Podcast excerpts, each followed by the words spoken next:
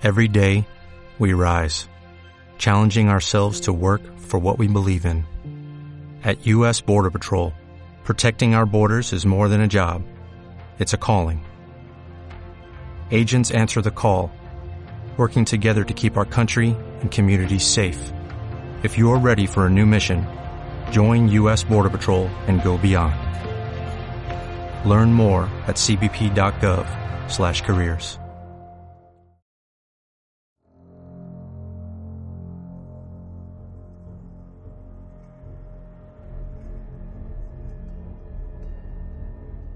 Saludos, divergente. Soy Marque Resoto y te doy mi más calurosa bienvenida a Divergencia Cero.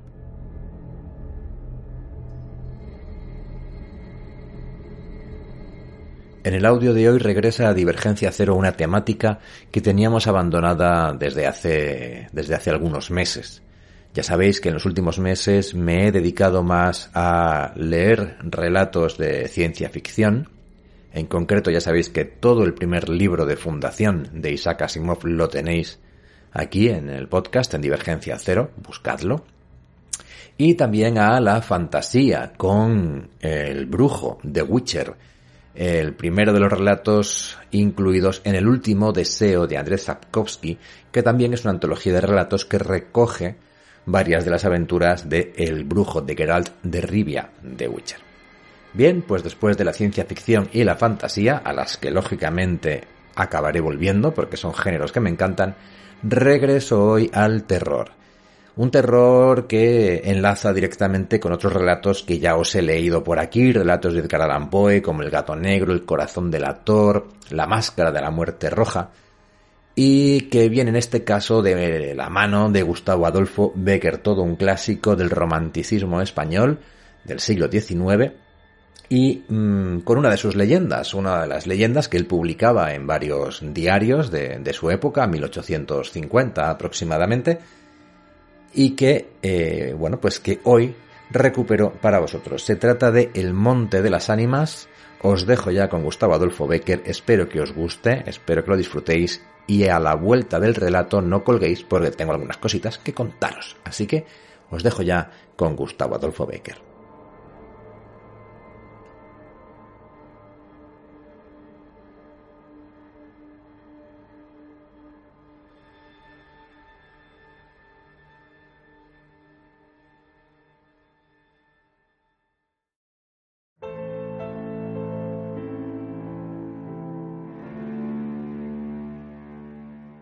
El Monte de las Ánimas de Gustavo Adolfo Becker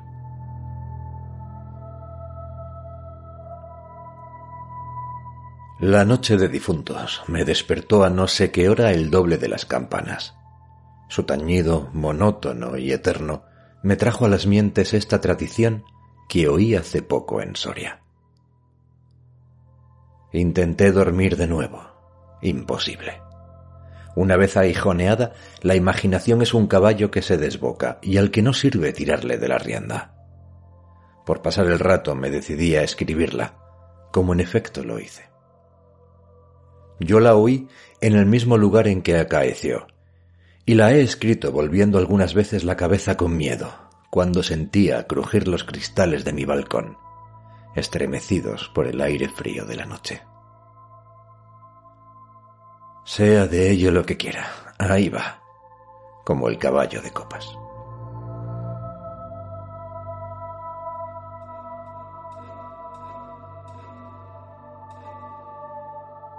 Uno.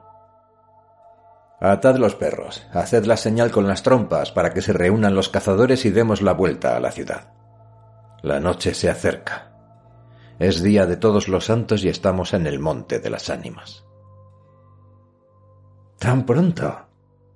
Al ser otro día, no dejara yo de concluir con ese rebaño de lobos que las nieves del Moncayo han arrojado de sus madrigueras. Pero hoy es imposible. Dentro de poco sonará la oración en los templarios, y las ánimas de los difuntos comenzarán a tañer su campana en la capilla del monte. ¿En esa capilla ruinosa? Bah, quieres asustarme. No, hermosa prima. Tú ignoras cuanto sucede en este país, porque aún no hace un año que has venido a él desde muy lejos. Refrena tu yegua, yo también pondré la mía al paso, y mientras dure el camino te contaré esa historia. Los pajes se reunieron en alegres y bulliciosos grupos. Los condes de Borges y de Alcudiel montaron en sus magníficos caballos y todos juntos siguieron a sus hijos Beatriz y Alonso, que precedían la comitiva a bastante distancia.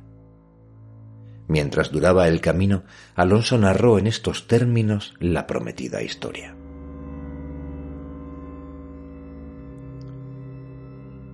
Ese monte, que hoy llaman de las ánimas, pertenecía a los templarios, cuyo convento ves allí, a la margen del río. Los templarios eran guerreros y religiosos a la vez. Conquistada Soria a los árabes, el rey los hizo venir de lejanas tierras para defender la ciudad por la parte del puente, haciendo en ello notable agravio a sus nobles de Castilla, que así hubieran solos sabido defenderla como solos la conquistaron. Entre los caballeros de la nueva y poderosa orden y los hidalgos de la ciudad fermentó por algunos años y estalló al fin un odio profundo. Los primeros tenían acotado ese monte donde reservaban caza abundante para satisfacer sus necesidades y contribuir a sus placeres. Los segundos determinaron organizar una gran batida en el coto, a pesar de las severas prohibiciones de los clérigos con espuelas, como llamaban a sus enemigos. Cundió la voz del reto, y nada fue parte a detener a los unos en su manía de cazar y a los otros en su empeño de estorbarlo. La proyectada expedición se llevó a cabo no se acordaron de ella las fieras, antes la tendrían presente tantas madres como arrastraron sendos lutos por sus hijos. Aquello no fue una cacería, fue una batalla espantosa. El monte quedó sembrado de cadáveres. Los lobos, a quienes se quiso exterminar, tuvieron un sangriento festín. Por último intervino la autoridad del rey. El monte, maldita ocasión de tantas desgracias, se declaró abandonado y la capilla de los religiosos, situada en el mismo monte y en cuyo atrio se enterraron juntos amigos y enemigos, comenzó a arruinarse. Desde entonces dicen que cuando llega la noche de difuntos, se oye doblar sola la campana de la capilla, y que las ánimas de los muertos, envueltas en jirones de sus sudarios, corren como en una cacería fantástica por entre las breñas y los zarzales. Los ciervos braman espantados, los lobos aullan, las culebras dan horrorosos silbidos. Y al otro día se han visto impresas en la nieve las huellas de los descarnados pies de los esqueletos. Por eso en Soria le llamamos el Monte de las Ánimas. Y por eso he querido salir de él antes de que cierre la noche. La relación de Alonso concluyó justamente, cuando los dos jóvenes llegaban al extremo del puente que da paso a la ciudad por aquel lado. Allí esperaron al resto de la comitiva, la cual, después de incorporárseles los dos jinetes, se perdió por entre las estrechas y oscuras calles de Soria.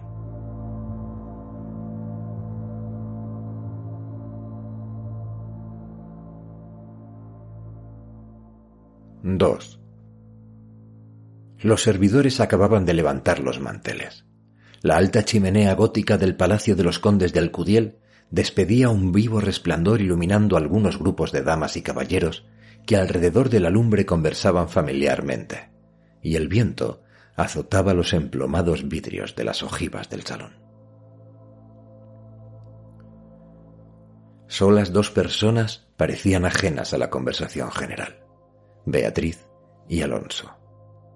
Beatriz seguía con los ojos, absorta en un vago pensamiento, los caprichos de la llama. Alonso miraba el reflejo de la hoguera chispear en las azules pupilas de Beatriz. Ambos guardaban hacía rato un profundo silencio. Las dueñas referían, a propósito de la noche de difuntos, cuentos tenebrosos en que los espectros y los aparecidos representaban el principal papel.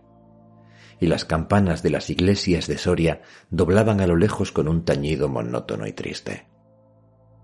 Hermosa prima, exclamó al fin Alonso, rompiendo el largo silencio en que se encontraban. Pronto vamos a separarnos, tal vez para siempre. Las áridas llanuras de Castilla, sus costumbres toscas y guerreras, sus hábitos sencillos y patriarcales sé que no te gustan. Te he oído suspirar varias veces. ¿Acaso por algún galán de tu lejano señorío? Beatriz hizo un gesto de fría indiferencia. Todo un carácter de mujer se reveló en aquella desdeñosa contracción de sus delgados labios. Tal vez por la pompa de la corte francesa, donde hasta aquí has vivido, se apresuró a añadir el joven.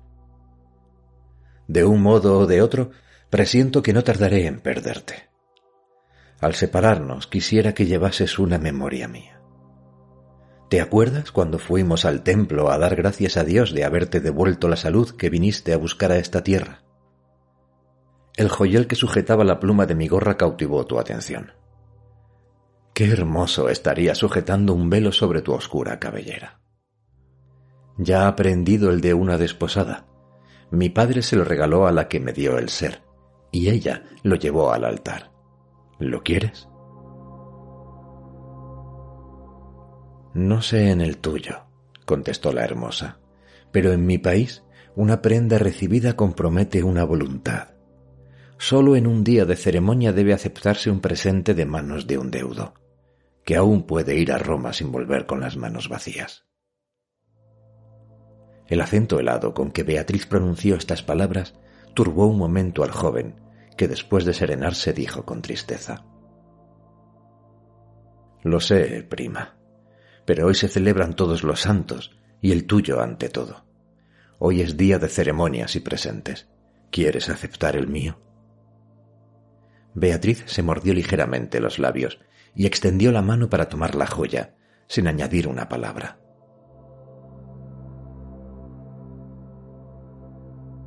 Los dos jóvenes volvieron a quedarse en silencio, y volvióse a oír la cascada voz de las viejas que hablaban de brujas y de trasgos, y el zumbido del aire que hacía crujir los vidrios de las ojivas y el triste, monótono doblar de las campanas. Al cabo de unos minutos, el interrumpido diálogo tornó a anudarse de este modo. Y antes de que concluya el día de todos los santos, en que así como el tuyo se celebra el mío, y puedes, sin atar tu voluntad, dejarme un recuerdo, ¿no lo harás? dijo él, clavando una mirada en la de su prima, que brilló como un relámpago, iluminada por un pensamiento diabólico. ¿Por qué no? Exclamó ésta, llevándose la mano al hombro derecho como para buscar alguna cosa entre los pliegues de su ancha manga de terciopelo bordado de oro. Después, con una infantil expresión de sentimiento, añadió ¿Te acuerdas de la banda azul que llevé hoy a la cacería y que por no sé qué emblema de su color me dijiste que era la divisa de tu alma? Sí. Pues se ha perdido. Se ha perdido y pensaba dejártela como recuerdo. Se ha perdido. ¿Y dónde? preguntó Alonso incorporándose de su asiento y con una indescriptible expresión de temor y esperanza. No sé, ¿En el monte, acaso? En el monte de las ánimas, murmuró, palideciendo y dejándose caer sobre el sitial. En el monte de las ánimas. Luego prosiguió con voz entrecortada y sorda. Tú lo sabes, porque lo habrás oído mil veces. En la ciudad, en toda Castilla, me llaman el rey de los cazadores no habiendo aún podido probar mis fuerzas en los combates como mis ascendentes, he llevado a esta diversión, imagen de la guerra, todos los bríos de mi juventud, todo el ardor hereditario en mi raza. La alfombra que pisan tus pies son despojos de fieras que he muerto por mi mano. Yo conozco sus guaridas y sus costumbres, y he combatido con ellas de día y de noche, a pie y a caballo, solo y en batida y nadie dirá que me ha visto huir del peligro en ninguna ocasión. Otra noche volaría por esa banda, y volaría gozoso como a una fiesta, Y sin embargo, esta noche, esta noche, ¿a qué ocultártelo? Tengo miedo. Oyes, las campanas doblan. La oración ha sonado en San Juan del Duero. Las ánimas del monte comenzarán ahora a levantar sus amarillentos cráneos de entre las malezas que cubren sus fosas. Las ánimas, cuya sola vista puede helar de horror la sangre del más valiente, tornar sus cabellos blancos o arrebatarle en el torbellino de su fantástica carrera como una hoja que arrastra el viento sin que sepa a dónde. Mientras el joven hablaba, una sonrisa imperceptible se dibujó en los labios de Beatriz, que cuando hubo concluido exclamó con un tono indiferente, y mientras atizaba el fuego del hogar, donde saltaba y crujía la leña, arrojando chispas de mil colores. Oh, eso de ningún modo, qué locura. Ir ahora al monte por semejante friolera. Una noche tan oscura, noche de difuntos, y cuajado el camino de lobos. Al decir esta última frase, la recargó de un modo tan especial que Alonso no pudo menos de comprender toda su amarga ironía. Movido como por un resorte, se puso de pie. Se pasó la mano por la frente, como para arrancarse el miedo que estaba en su cabeza y no en su corazón, y con voz firme exclamó, dirigiéndose a la hermosa que estaba aún inclinada sobre el hogar entreteniéndose en revolver el fuego. Adiós, Beatriz, adiós. Hasta pronto. Alonso, Alonso, dijo ésta volviéndose con rapidez. Pero cuando quiso o aparentó querer detenerle, el joven había desaparecido. A los pocos minutos se oyó el rumor de un caballo que se alejaba al galope.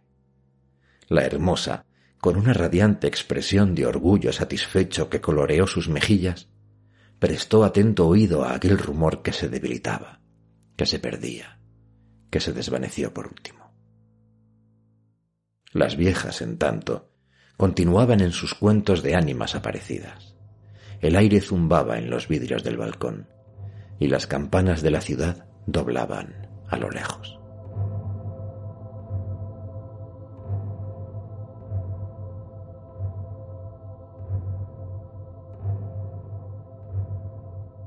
Tres.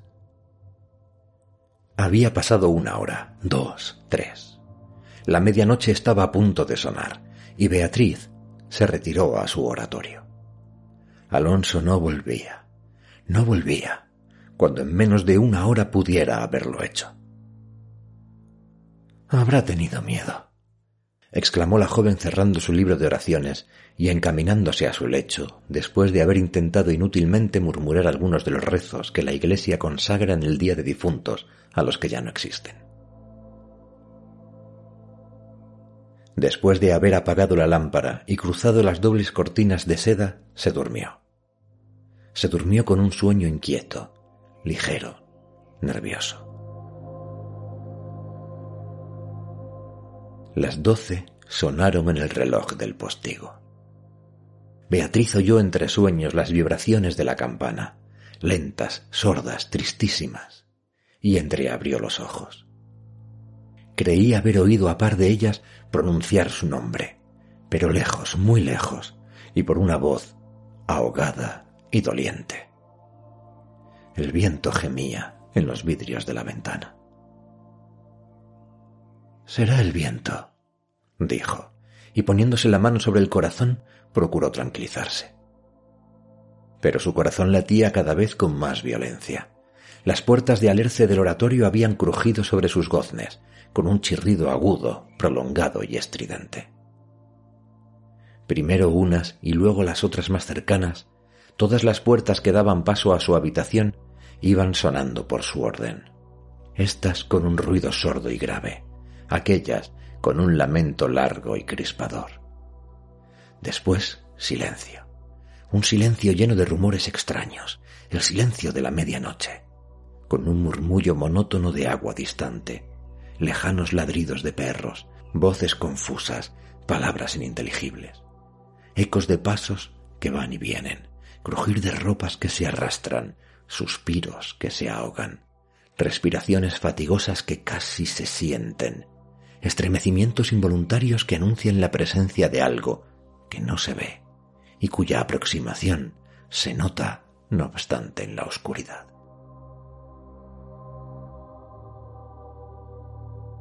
Beatriz, inmóvil, temblorosa, adelantó la cabeza fuera de las cortinillas y escuchó un momento. Oía mil ruidos diversos. Se pasaba la mano por la frente, tornaba a escuchar. Nada. Silencio. Veía, con esa fosforescencia de la pupila en las crisis nerviosas, como bultos que se movían en todas direcciones.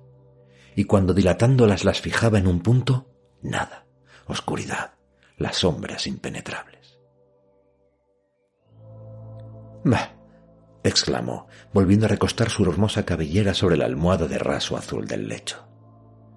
Soy yo tan miedosa como esas pobres gentes, cuyo corazón palpita de terror bajo una armadura al oír una conseja de aparecidos? Y cerrando los ojos intentó dormir. Pero en vano había hecho un esfuerzo sobre sí misma. Pronto volvió a incorporarse más pálida, más inquieta, más aterrada. Ya no era una ilusión. Las colgaduras de brocado de la puerta habían rozado al separarse, y unas pisadas lentas sonaban sobre la alfombra. El rumor de aquellas pisadas era sordo, casi imperceptible, pero continuado. Y a su compás se oía crujir una cosa como madera o hueso. Y se acercaban, se acercaban. Y se movió el reclinatorio que estaba a la orilla de su lecho. Beatriz lanzó un grito agudo y arrebujándose en la ropa que la cubría, escondió la cabeza y contuvo el aliento. El aire azotaba los vidrios del balcón. El agua de la fuente lejana caía y caía con un rumor eterno y monótono. Los ladridos de los perros se dilataban en las ráfagas de aire, y las campanas de la ciudad de Soria, unas cerca, otras distantes, doblan tristemente por las ánimas de los difuntos. Así pasó una hora, dos, la noche, un siglo, porque la noche aquella pareció eterna a Beatriz. Al fin despuntó la aurora. Vuelta de su temor, entreabrió los ojos a los primeros rayos de la luz. Después de una noche de insomnio y de terrores, es tan hermosa la luz clara y blanca del día separó las cortinas de seda del lecho y ya se disponía a reírse de sus temores pasados, cuando de repente un sudor frío cubrió su cuerpo, sus ojos se desencajaron y una palidez mortal decoloró sus mejillas. Sobre el reclinatorio había visto, sangrienta y desgarrada, la banda azul que perdiera en el monte, la banda azul que fue a buscar Alonso. Cuando sus servidores llegaron despavoridos a noticiarle la muerta del primogénito del Gudiel, que a la mañana había aparecido devorado por los lobos entre las malezas del monte de las ánimas, la encontraron inmóvil, crispada, asida con ambas manos a una de las columnas de ébano del lecho, desencajados los ojos, entreabierta la boca, blancos los labios, rígidos los miembros, muerta, muerta de horror.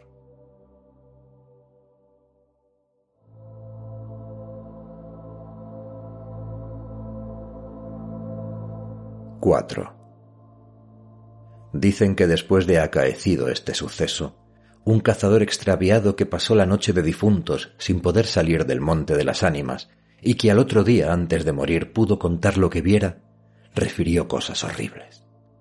Entre otras, aseguró que vio a los esqueletos de los antiguos templarios y de los nobles de Soria enterrados en el patio de la capilla levantarse al punto de la oración con un estrépito horrible y caballeros sobre osamentas de corceles perseguir como a una fiera a una mujer hermosa, pálida y desmelenada, que con los pies desnudos y sangrientos, y arrojando gritos de horror, daba vueltas alrededor de la tumba de Alonso.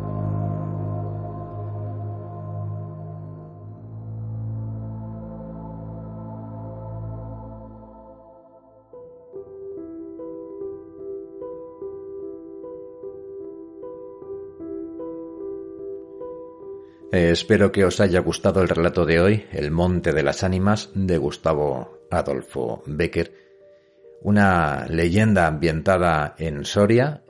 Os invito a que busquéis o preguntéis por el Monte de las Ánimas cuando, cuando estéis en Soria, pero no lo visitéis, ya sabéis, en la noche de todos los santos. Quiero daros las gracias por estar ahí, muchísimas gracias por escuchar eh, este audio hasta el final. Si te ha gustado, dale, dale amor, dale corazoncito, like, me gusta, etcétera, porque bueno, eso ayuda, ayuda mucho a que el podcast siga creciendo y lo descubra cada vez más gente. Sois sois bastantes, bastantes ya los que estáis suscritos al podcast, pero si no es tu caso, si no estás suscrito, hazlo suscríbete y así cuando saque un nuevo relato, un nuevo audio, pues serás el primero en enterarte y podrás guardarlo para escucharlo, pues bueno, mientras vas al trabajo, mientras conduces o incluso en el gimnasio. Por la noche, a lo mejor, si tienes insomnio, como Beatriz, quizá te puedan ayudar también.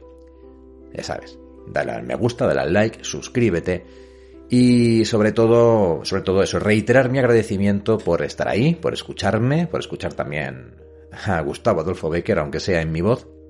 Y sobre todo, sobre todo, sobre todo, enviar mi más sincero agradecimiento a mis patronos, a los patrocinadores del podcast. Ya sabéis que podéis patrocinar el podcast con un café al mes, un euro con 49 al mes, lo cual para mí significa que puedo algún día llegar a pagar el alojamiento, de manera que no tenga que salir de mi bolsillo, sino que lo hagamos entre todos, pero además también para mí, pues bueno, es un, un espaldarazo importante, una ayuda importante para mi ánimo, para seguir mm, grabando aquí hasta las tantas, editando hasta las tantas para vosotros. Es gracias a esos patrocinadores, son poquitos, pero bueno, poquito a poco van, van sumando, que podéis estar escuchando esto hoy en abierto. Ya sabéis que pasado un tiempo algunos audios pasan a ser audios cerrados, audios que solamente los patrocinadores pueden escuchar. Ah, y llevamos ya cerca de 100 audios, o sea, imaginaos la cantidad de historias que hay de Roald Dahl, de Edgar Allan Poe, de Julio Cortázar, relatos míos también, ya sabéis que soy escritor, relatos de colegas eh, españoles como Miguel Puente o Ismael Martínez Biurrum, Santiago Eximeno, Nuria Cebotey, un montón hay un montón. Bueno, pues todo eso lo tenéis en abierto los patrocinadores del podcast. Lo tenéis en abierto y sin publicidad. Así que en tu mano lo dejo. Si quieres eh, explorar el contenido del, podcast de Divergencia Cero, planteate el ayudarme con ese café al mes, ese euro con 49 al mes, al que se accede con el botón apoyar en iVoox. Este podcast a lo mejor lo estás escuchando en Spotify, a lo mejor lo estás escuchando en YouTube, yo lo subo a todas las plataformas, pero la casa del podcast donde está alojado es Evox. Y, es ahí donde yo te recomiendo escucharlo principalmente, es ahí en Evox donde puedes pulsar el botoncito de apoyar y elegir pues ese, ese café al mes, ese euro con 49. Te invito a hacerlo. Eh, nada más, hasta aquí hemos llegado hoy. Muchísimas gracias una vez más a ti, a ti, a ti y a ti también. Y sobre todo muchísimas gracias a los patrocinadores. Muchísimas gracias por ese café que me ha ayudado a mantenerme despierto mientras editaba este audio. Un fuerte abrazo para todos y cada uno de vosotros. En cualquier caso, ya sabéis, se despide de vosotros vuestro anfitrión que os quiere, Mark R. Soto. Hasta la próxima. Chao.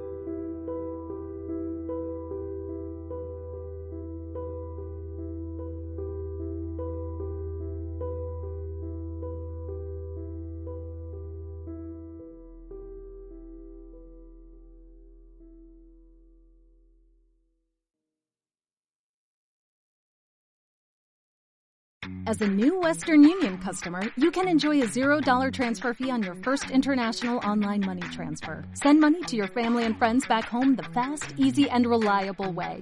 Visit westernunion.com or download our app today to get started, and your first transfer fee is on us. FX gains apply, not available for credit cards and transfers to Cuba. Services offered by Western Union Financial Services Inc. and MLS 906983 or Western Union International Services LLC and MLS 906985.